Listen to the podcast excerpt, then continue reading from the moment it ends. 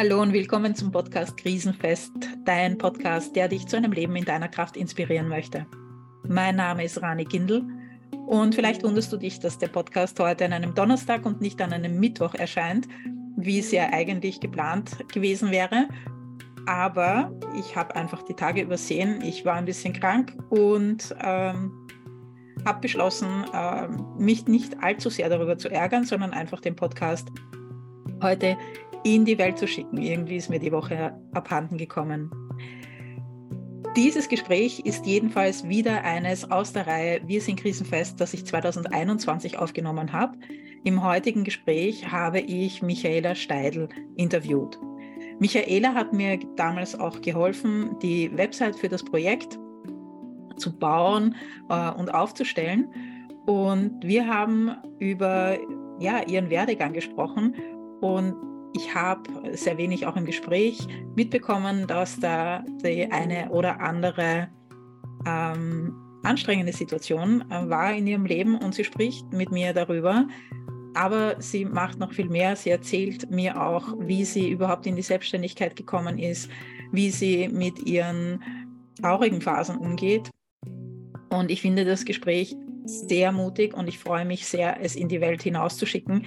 Vor allem an einem Tag wie heute, wo ich selbst merke, dass einfach der Workload viel zu viel ist und dass es notwendig ist, manche Dinge zu streichen.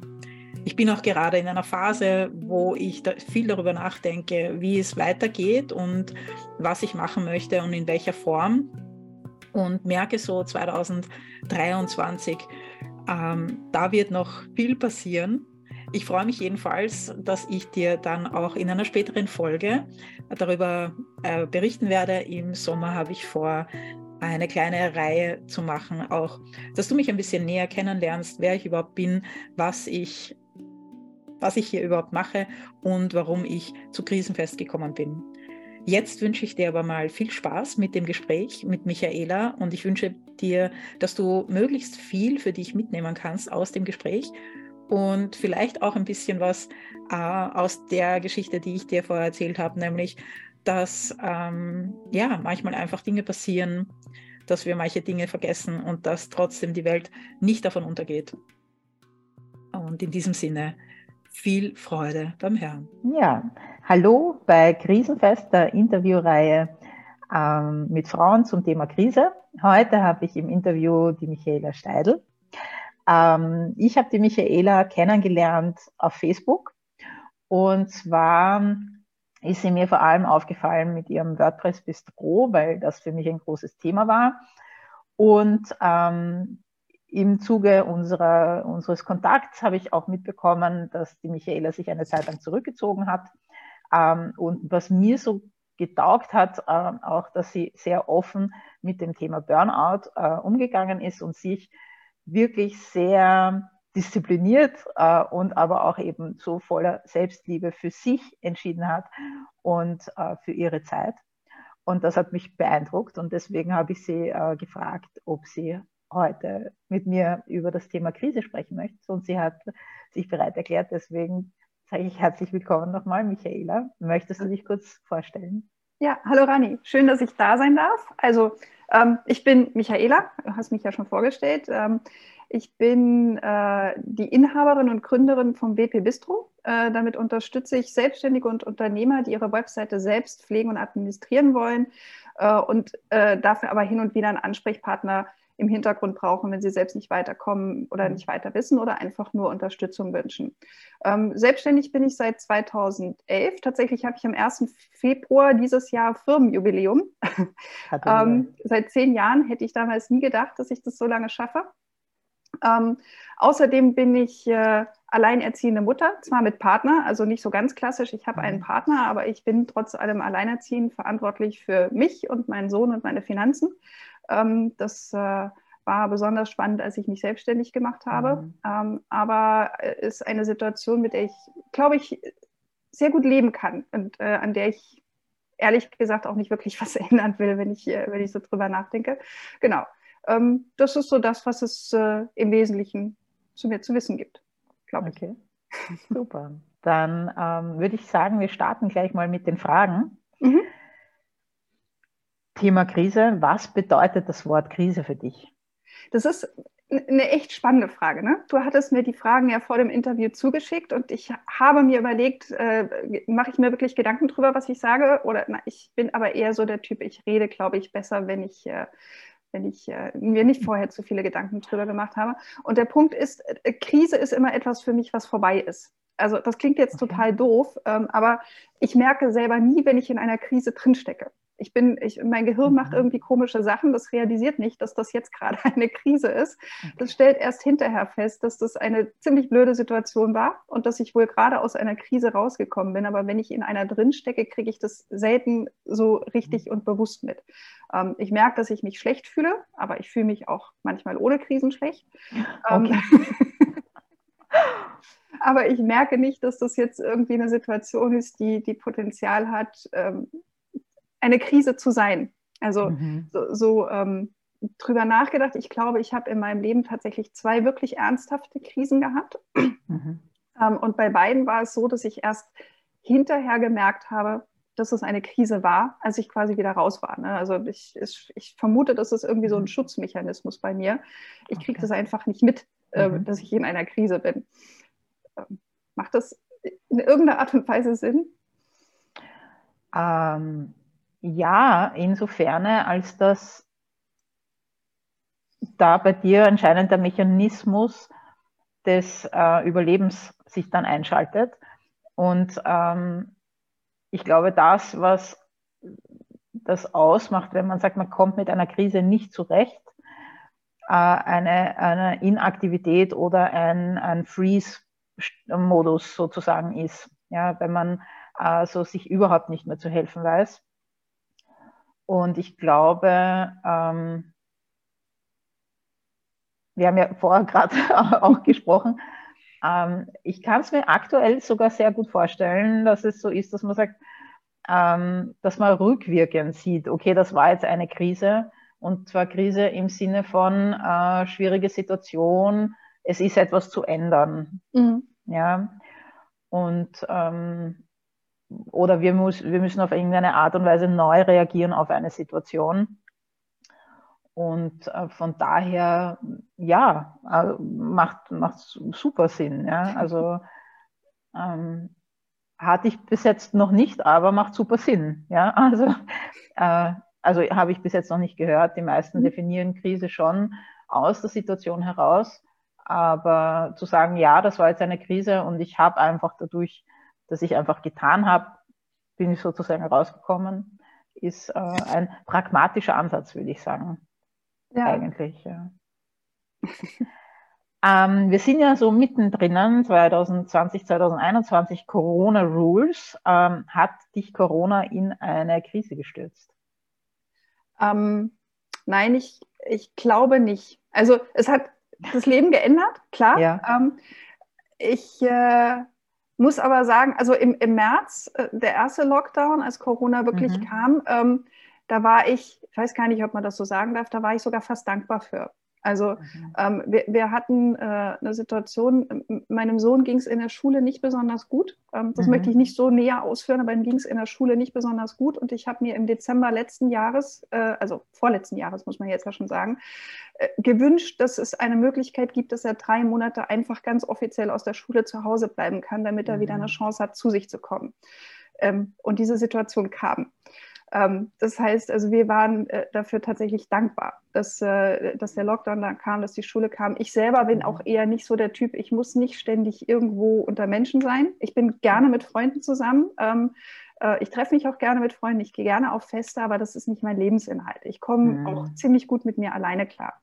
Ähm, dazu kommt, dass ich relativ privilegiert bin. Ich habe ein großes Haus, ich habe einen sehr großen Garten, ich habe meine Familie, meinen Freund, meinen Partner mhm. äh, meinen Sohn.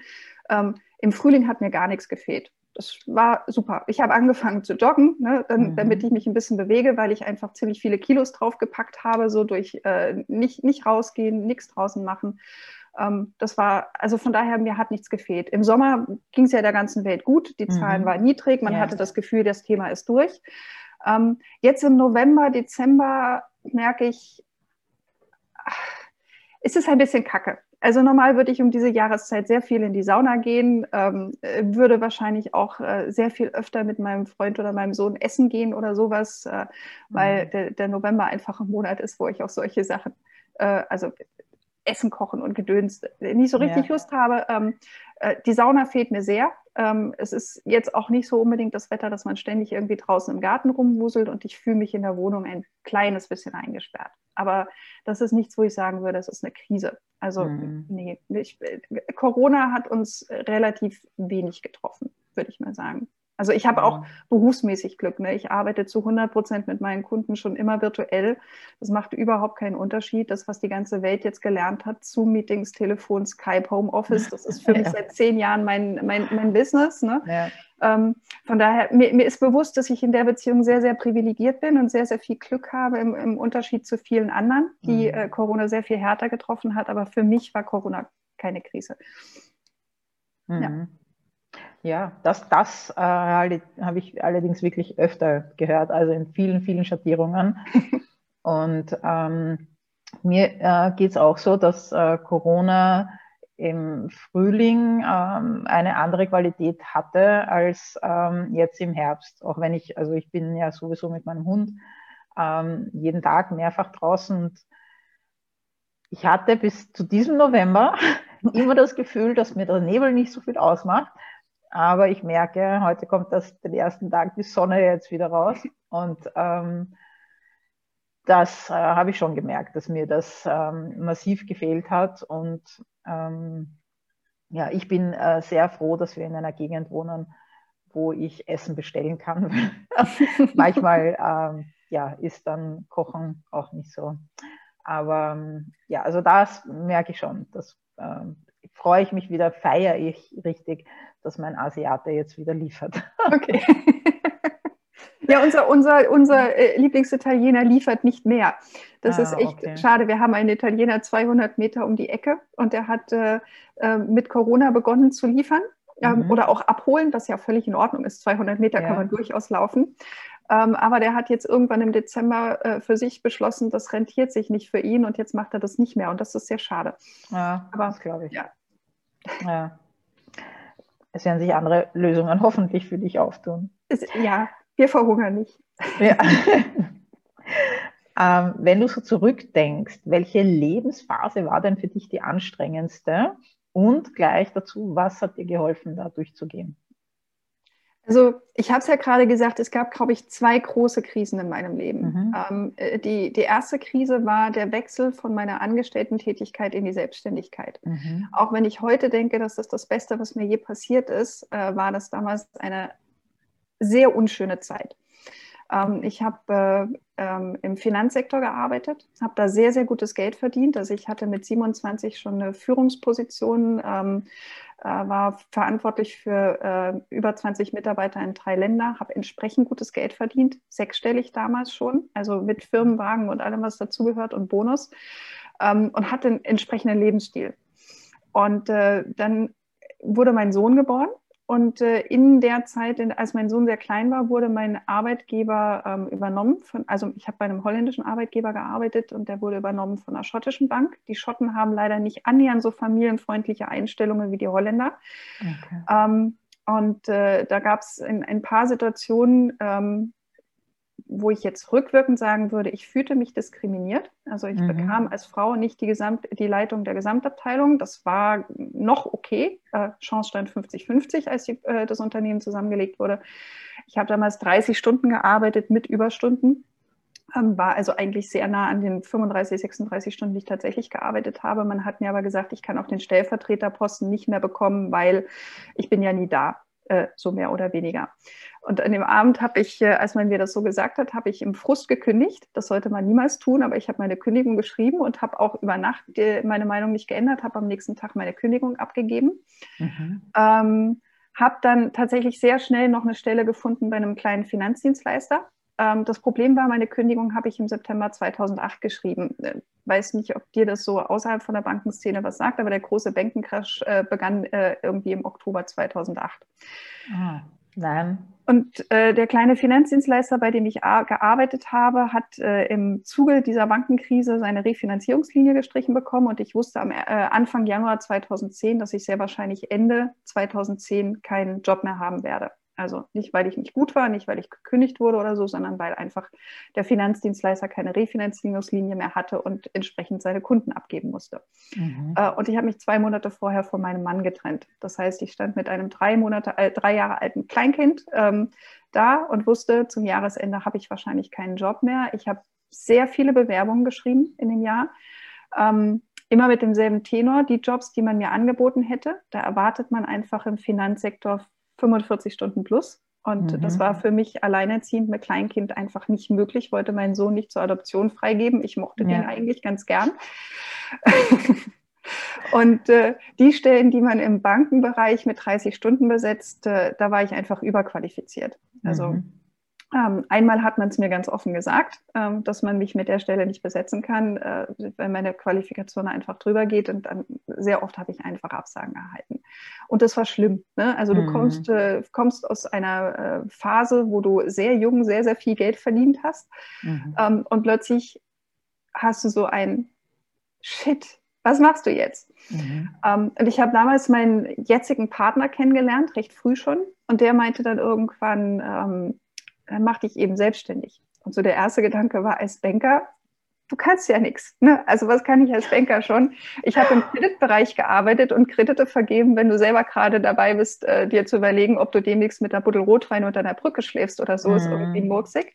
Aber ähm, äh, ich habe das dann tatsächlich gemacht. Ich habe mir überlegt, okay, ich könnte so äh, Buchhaltung, Rechnungswesen, Mahnwesen machen für, für kleine äh, Unternehmer und habe mich damit dann selbstständig gemacht. Oh, okay da du weißt, was ich heute tue, mein ja. Weg ist ein ganz anderer gewesen. Es hat sich also völlig anders entwickelt, als es geplant war. Aber damals war mein Gedanke so, okay, ich habe jetzt zwei Alternativen. Ich beantrage Hartz IV ne, mhm. und äh, lebe dann irgendwie von 500 Euro im Monat äh, mit meinem Sohn, keine Ahnung. Oder ich mache mich selbstständig und gucke, ob ich die 500 Euro wenigstens selber verdienen kann. Das mhm. war so ein bisschen, bisschen der Ansatz. Und ich hatte damals... Äh, ähm, mein Sohn ging auf einen privaten Kindergarten, der sehr teuer war, 600 mhm. Euro im Monat für den Kindergarten wow. bezahlt. Und äh, ich hatte ganz fest die Ambition, mein Sohn bleibt auf diesem Kindergarten. Mein Sohn muss nicht den Kindergarten wechseln, nur weil ich jetzt irgendwie in einer blöden Lebensphase bin. Und ich habe das geschafft. Darauf bin ich rückblickend sehr, sehr, sehr stolz, mhm. weil ich äh, weiß, dass es nicht selbstverständlich ist, dass man die 600 Euro zusätzlich noch irgendwo herholt. Ja. Ne? Ähm, aber das war rückblickend, glaube ich, das schlimmste Jahr meines Lebens. Also ja, doch, ich glaube, das war schon so ziemlich das schlimmste Jahr. Frisch getrennt, nicht wissen, wie es beruflich weitergeht, äh, große finanzielle Sorgen, ähm, weil ich einfach nicht wusste, wie, wie, wird das funktionieren, wie wird das klappen oder so. Ähm, das war, das war, glaube ich, die schwierigste Phase. Aber ich habe in dieser Phase selbst das nie als Krise erkannt, immer erst hinterher. Mhm. Ne? Also ich wusste, okay, ich habe Sorgen, ich mache mir Gedanken, aber es, es wäre mir nie in den Sinn gekommen, irgendjemanden um Hilfe zu bitten in dieser Zeit. Okay. Also das ist so, was ich für mich immer als Krise definiere. Wenn ich, wenn ich in der Krise bitte, dann muss ich Menschen um Hilfe bitten. Und das ist mir dem ganzen Jahr nicht eingefallen. Das kam erst so mhm. hinterher. So, wieso hast du eigentlich nicht? Aber das, das meinte ich damit, als ich gesagt habe, ich realisiere Krisen erst, wenn sie vorbei sind. Mhm.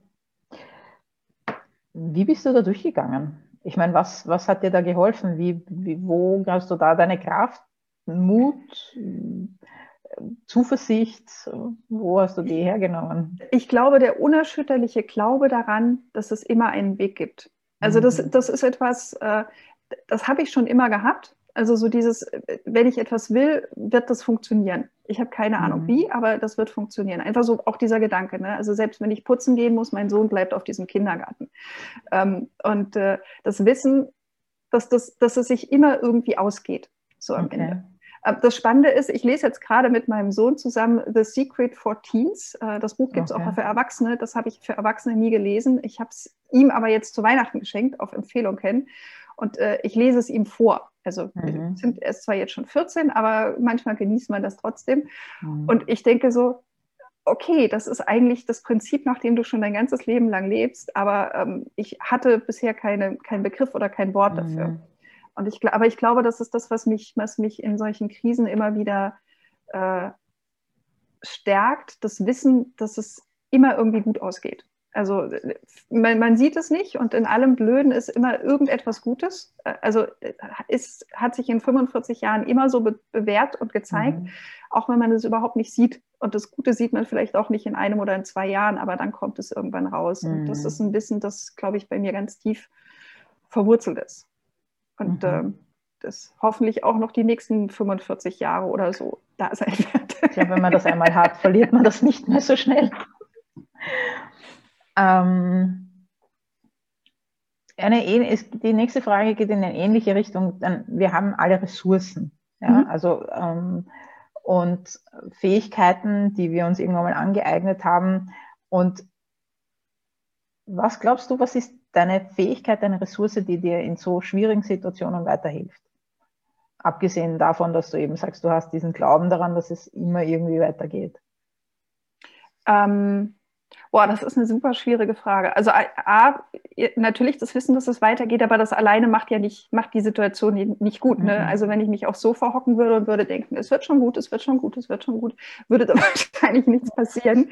Ähm, äh, es, ich glaube, es ist einfach der Punkt, dass ich, dass ich äh, sehr gut darin bin, dann einfach weiterzumachen.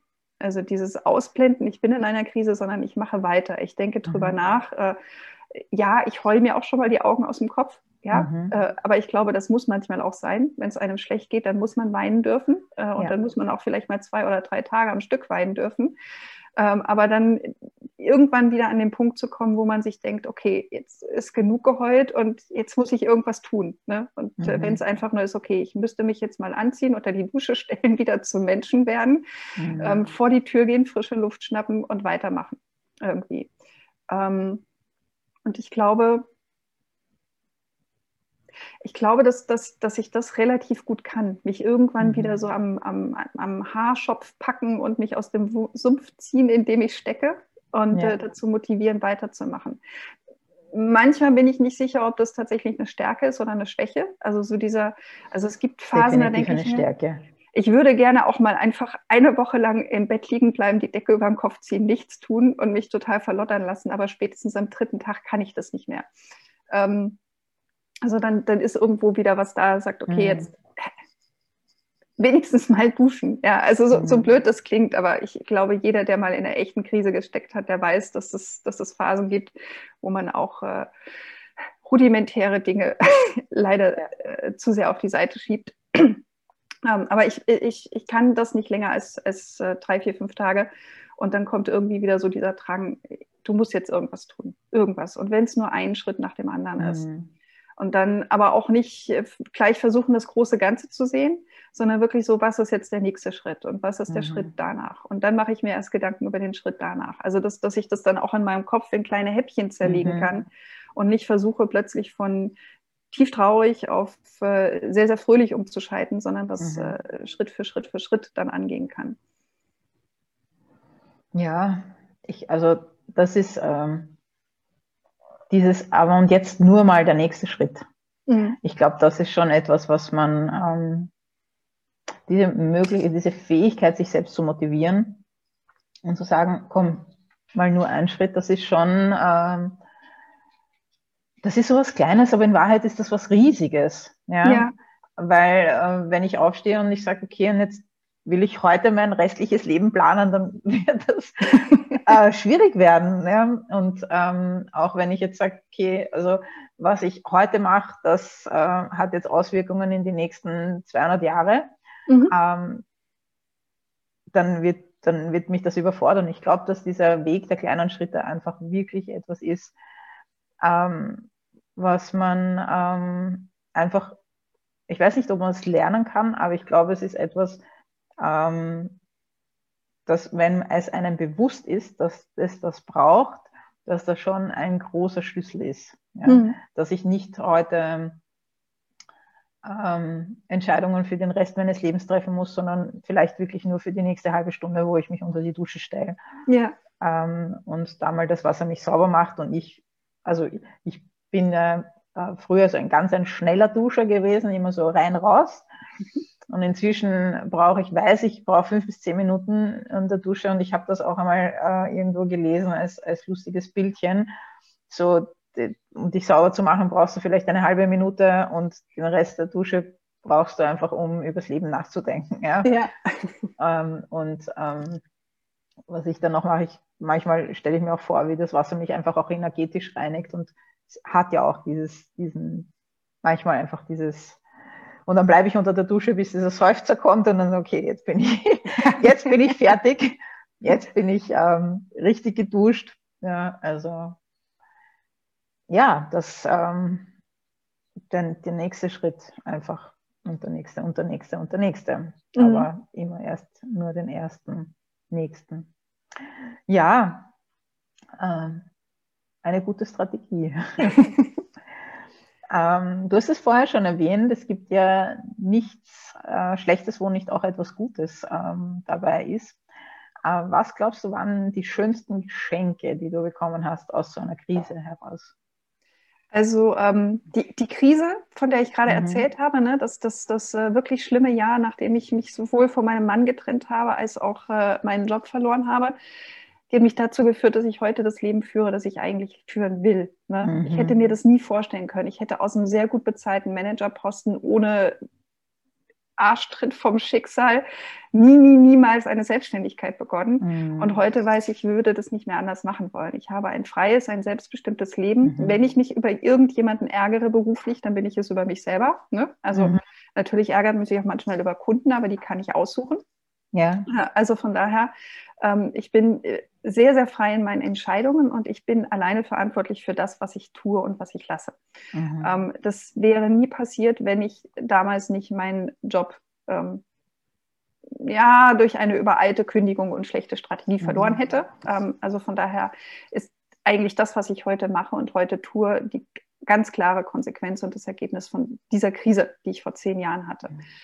Ähm, die ich glaube fast, das ist, das ist das Beste, was mir passiert ist. Also könnte natürlich auch erzählen, ich habe damals nach der Trennung von meinem Mann auch meinen jetzigen Partner kennengelernt, mhm. wobei die Trennung nicht annähernd so krisenbehaftet gewesen ist wie die, wie die Jobsituation. Das war mhm. einfach damals, äh, ich glaube, es war überfällig und das war gut. Das habe ich auch damals schon so gesehen. Äh, Jobsituation war wesentlich, wesentlich dramatischer. Und mhm. äh, das kam, äh, ja, das, das, das wirklich, Nein, ich kann es nicht anders sagen. Ich, hab, ich führe heute das Leben, das ich führen will. Ähm, und äh, das ist die eindeutige Konsequenz aus diesem wirklich schlimmen Jahr, das ich damals hatte. Hm. Ähm, weil du vorher jetzt noch gesagt hast, äh, dass es eine übereilte äh, Entscheidung war. Als du es vorher erzählt hast, hast du gesagt, du hast ein Gespräch gehabt, hast dich sozusagen schlecht behandelt gefühlt, hast die Kündigung geschrieben an dem Abend ähm, drüber geschlafen und am nächsten Tag war es noch immer diese Entscheidung. Und deswegen, ich weiß nicht, ob sie so übereilt war eigentlich. Übereilt hätte ich jetzt gesagt, so, wenn der mit dir redet und sagt, sie kriegen das nicht mehr und sie sagen, und du sagst, dann kündige ich. Das wäre für mich so übereilt und so gewesen. Aber du hast das geschrieben, das heißt, du hast dir Gedanken gemacht, hast drüber geschlafen und am nächsten Tag warst du wahrscheinlich noch mehr davon überzeugt, dass es richtig ist. Und deswegen finde ich es eigentlich gar nicht so übereilt. Also wenn du es mir jetzt so erzählst, denke ich also, mal, ich, so, ich es glaube, war vielleicht aus einem Impuls heraus, aber ich glaube, das war eine tiefe, tiefe, tiefe Bauchentscheidung. Ja, das, das war schon. Und ich glaube auch, also ich, ich weiß, ich habe damals mein, ich hatte damals ähm, die, von der Führungshierarchie hatte ich verschiedene Vorgesetzte. Mhm. Und äh, mein, mein direkter Chef, dem habe ich äh, das erzählt, also nicht der, dem ich Kündigung mhm. gegeben habe, und der hat nur gesagt, Mensch, Michaela, bleib noch zwei Jahre, dann gehst du mit einer großen Abfindung. Und mhm. dem habe ich gesagt, wenn ich noch zwei Jahre bleibe, dann gehe ich in die Klapse, aber nicht mit einer Abfindung. Ja, das mhm. war so, ich wusste genau, ich, ich halte das nicht mehr durch. Das ist, äh, das, das ganze Betriebsklima hat sich auf eine Art und Weise gewandelt. Das war nicht mehr das mhm. Unternehmen, in dem ich vorher sieben Jahre sehr, sehr gerne gearbeitet habe.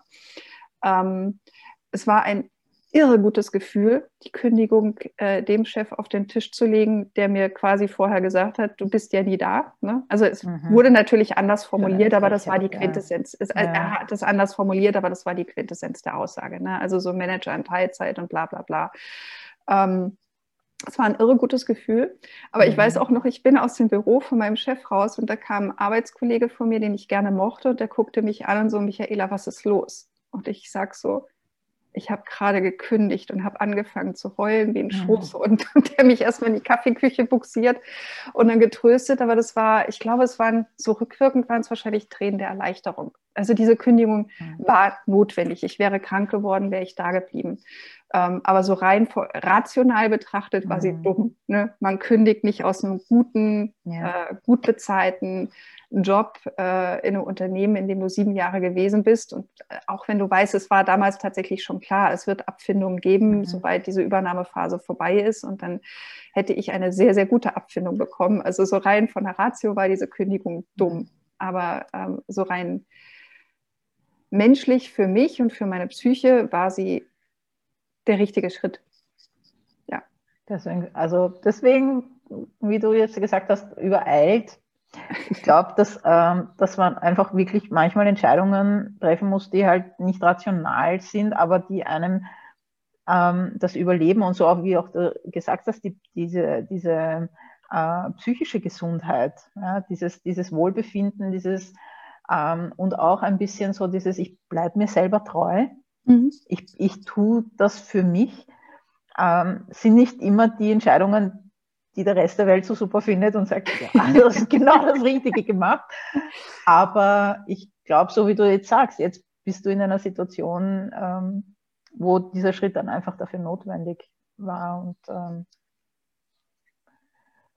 sehr mutig, sehr mutig äh, weil ich weiß, ich bin damals, ähm, ich hatte eine, e, naja, ähnliche Situation. Ich war nicht in Führungsposition, aber ähm, ich, also mich hat in dem Moment, wo ich mir gedacht habe, nein, das gefällt mir nicht mehr so, wie es ist, hätte ich vielleicht noch gesund woanders einen Job gekriegt. Mhm. Ähm, und ich habe dann gewartet und bin dann aufgrund der Situation, wie sie sich entwickelt hat, dann in einem Burnout. Also ich habe es nicht geschafft, das selbst zu entscheiden und es wird dann für einen entschieden, ist meine Erfahrung, dass das Leben ähm, klopft so lange an und sagt, du, vielleicht willst du das ändern, ja? und schau doch mal, ist eigentlich alles nicht mehr so gut und ähm, wenn man das dann nicht selber tut, dann wird es für einen gemacht und das ist in den meisten Fällen sehr schmerzhaft. Ja. Ähm, und ich, ich habe halt die schmerzhafte. Irgendwie, ich war weniger mutig. Ähm, Wobei ich mich noch also, nie als mutig ja. empfunden habe. Ne?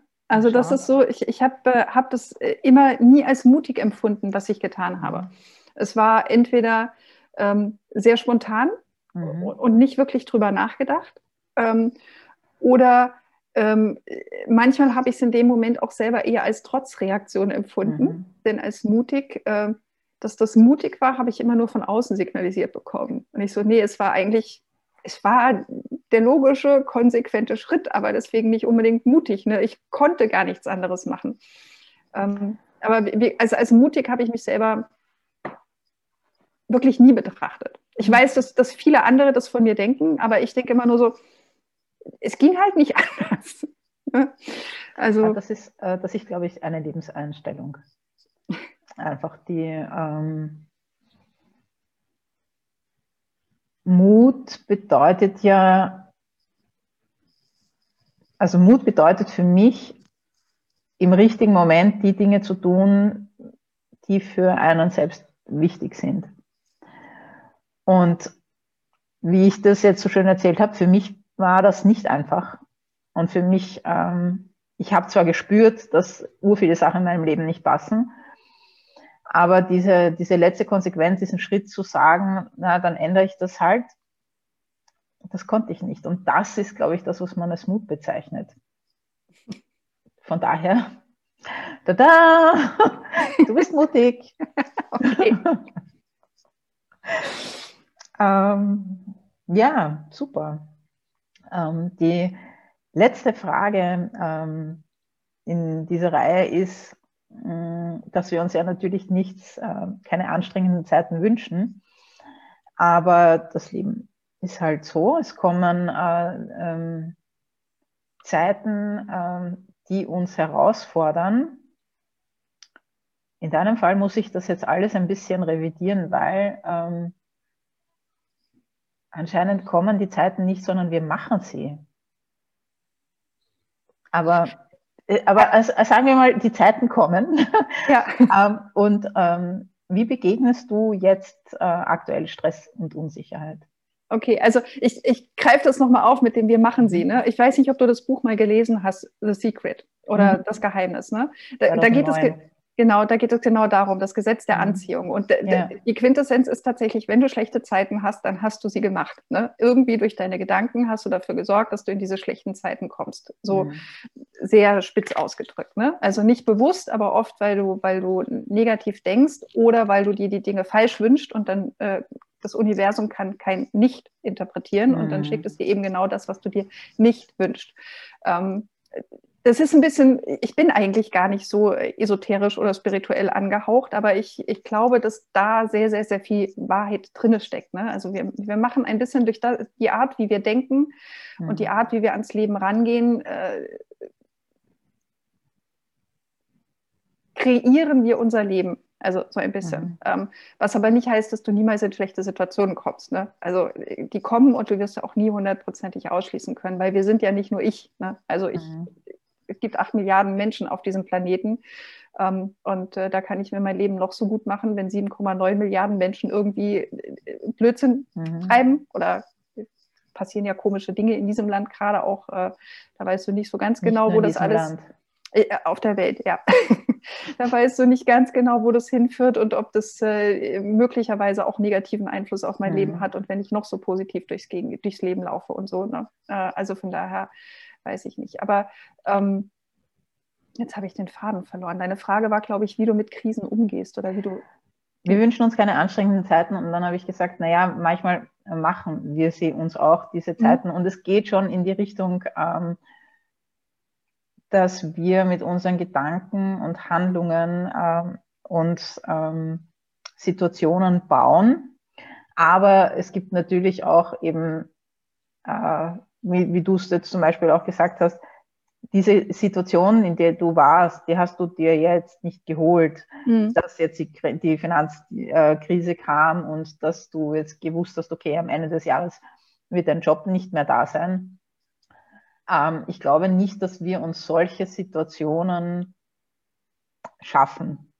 Ja, also ich bin ja selbst auch äh, zweifach lungentransplantiert. Ich bin ähm, jetzt nicht der Meinung, dass ich mir meine Krankheiten ähm,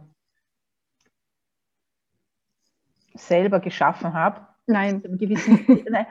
Das kann ich jetzt leider auch nicht so nicht sagen. Ich hoffe, ich werde jetzt nicht gesteinigt für diese Aussage, aber ich weiß rückwirkend äh, betrachtet, ich weiß jetzt nicht, ob ich das jetzt bekommen hätte oder nicht, das kann ich nicht sagen, aber ich weiß, dass ich durch mein Verhalten durch mein jahrelanges Verhalten in eine Richtung zu gehen, von der ich gespürt habe, dass sie nicht richtig ist, aber nicht gewusst habe, wie ich da rauskomme und einfach den Mut nicht gehabt habe, das, das äh, zu beenden, dass ich schon zu, einer gewissen, zu einem gewissen Punkt mitgetan habe, um die Situation so zu machen, wie sie war.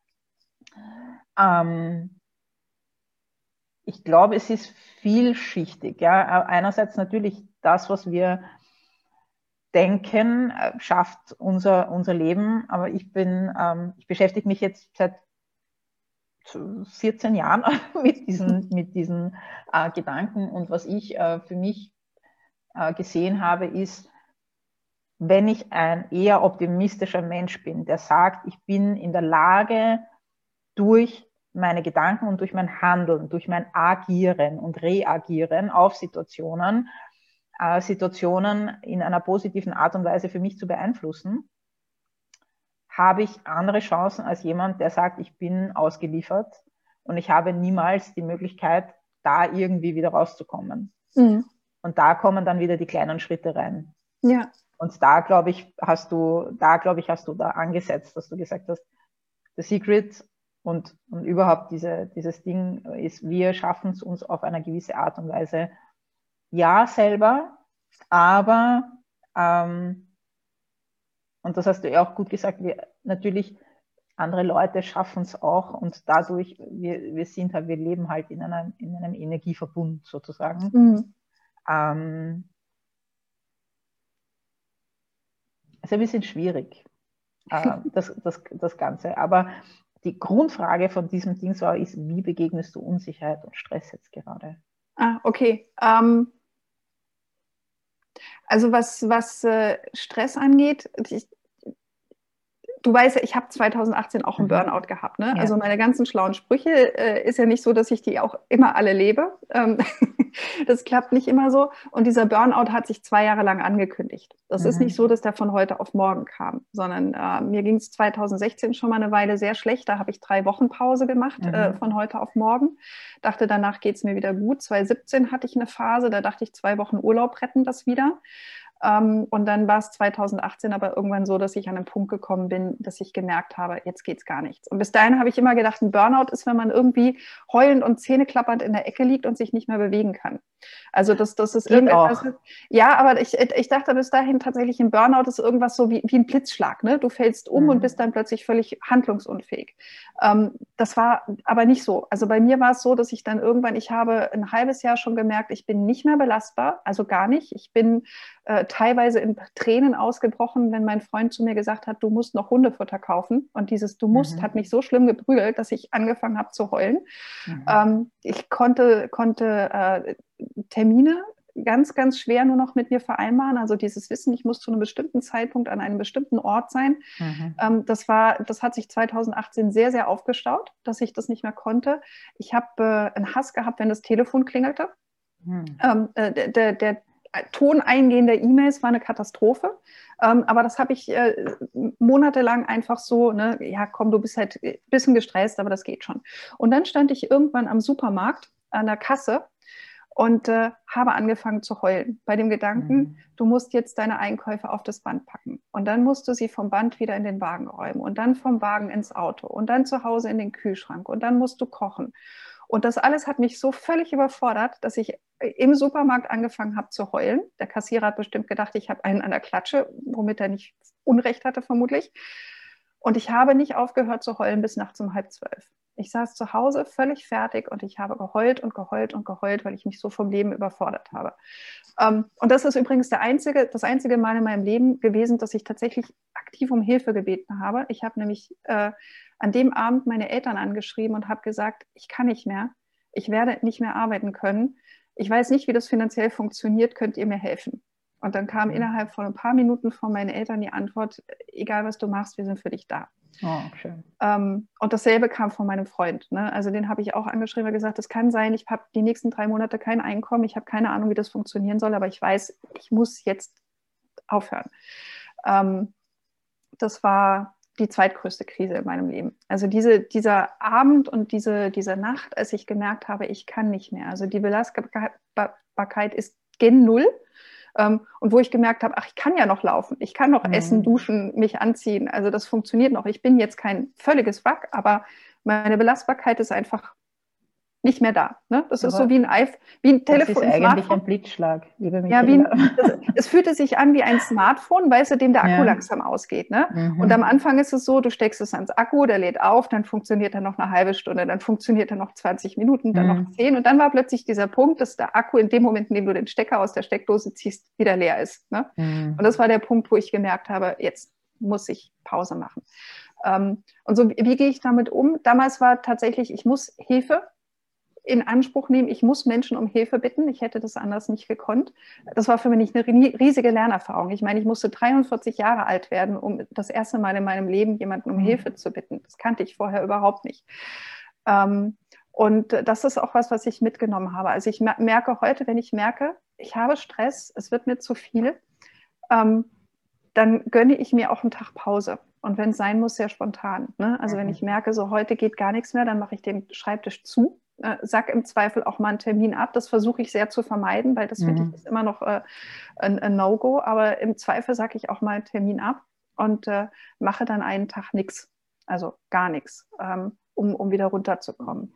Ich habe mir die letzten zwei Jahre äh, ganz konsequent jeweils einen Sommerurlaub gegönnt und einen äh, Urlaub im Frühling und einen Urlaub im Herbst, mhm. äh, was ich vorher nicht gemacht habe. Ich war acht Jahre lang äh, selbstständig und hatte eine Woche Sommerurlaub und zwei Wochen Urlaub in den Weihnachtsferien und das war's. Also da bin ich sehr, sehr viel großzügiger, wow. was Auszeiten angeht, die ich mir nehme.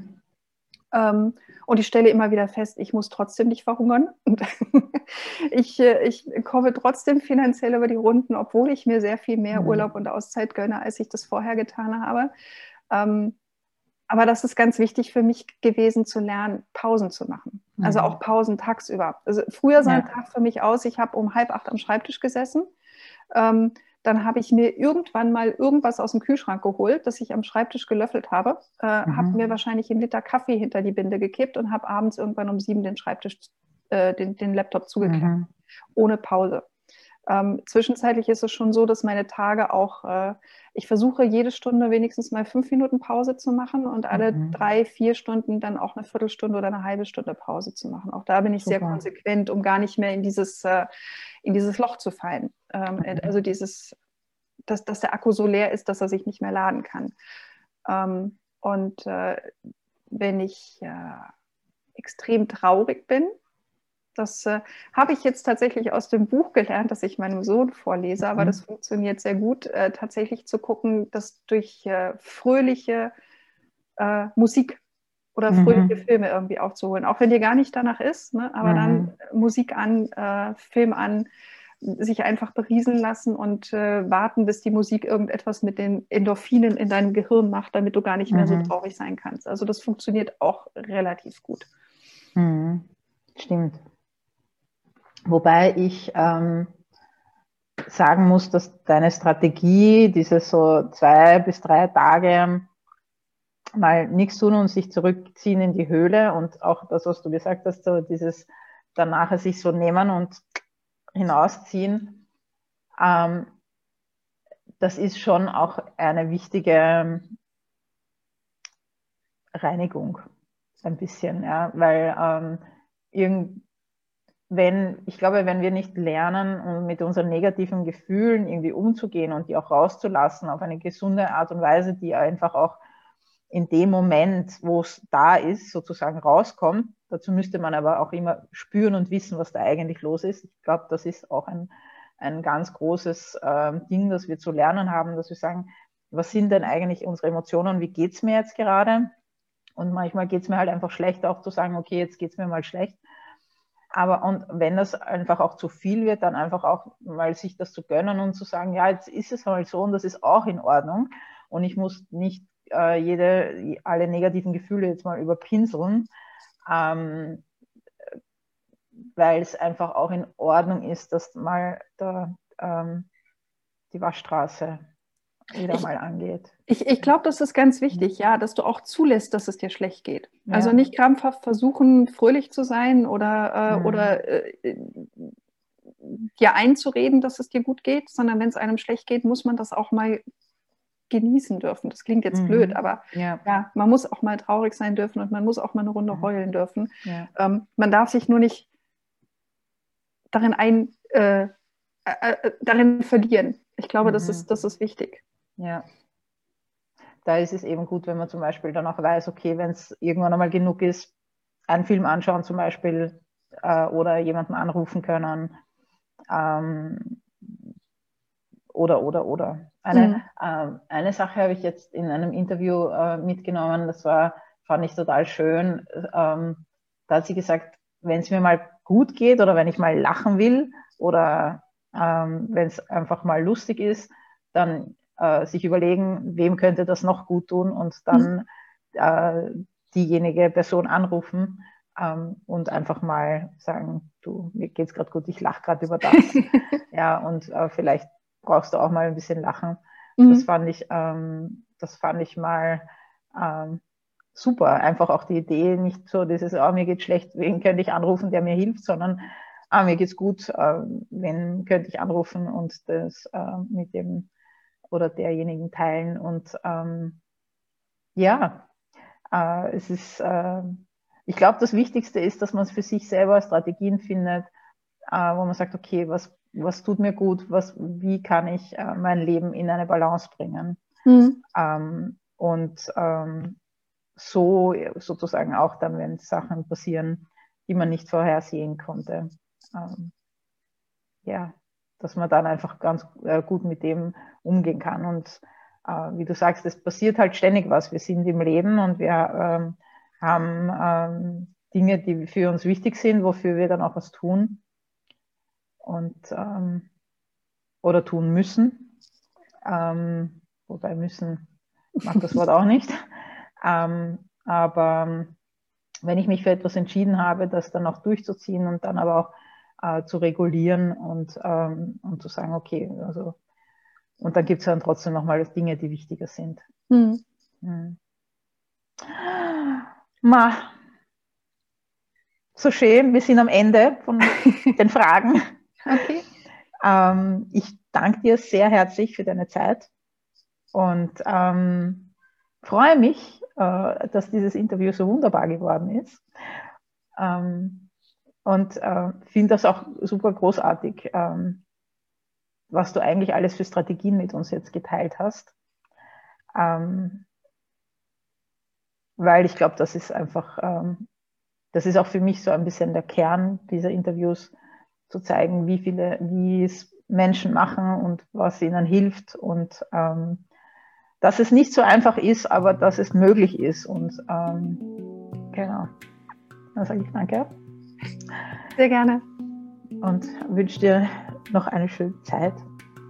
Die wünsche ich dir auch, Rani. Ich danke dir. Hab noch einen schönen Tag. Danke. Tschüss. So.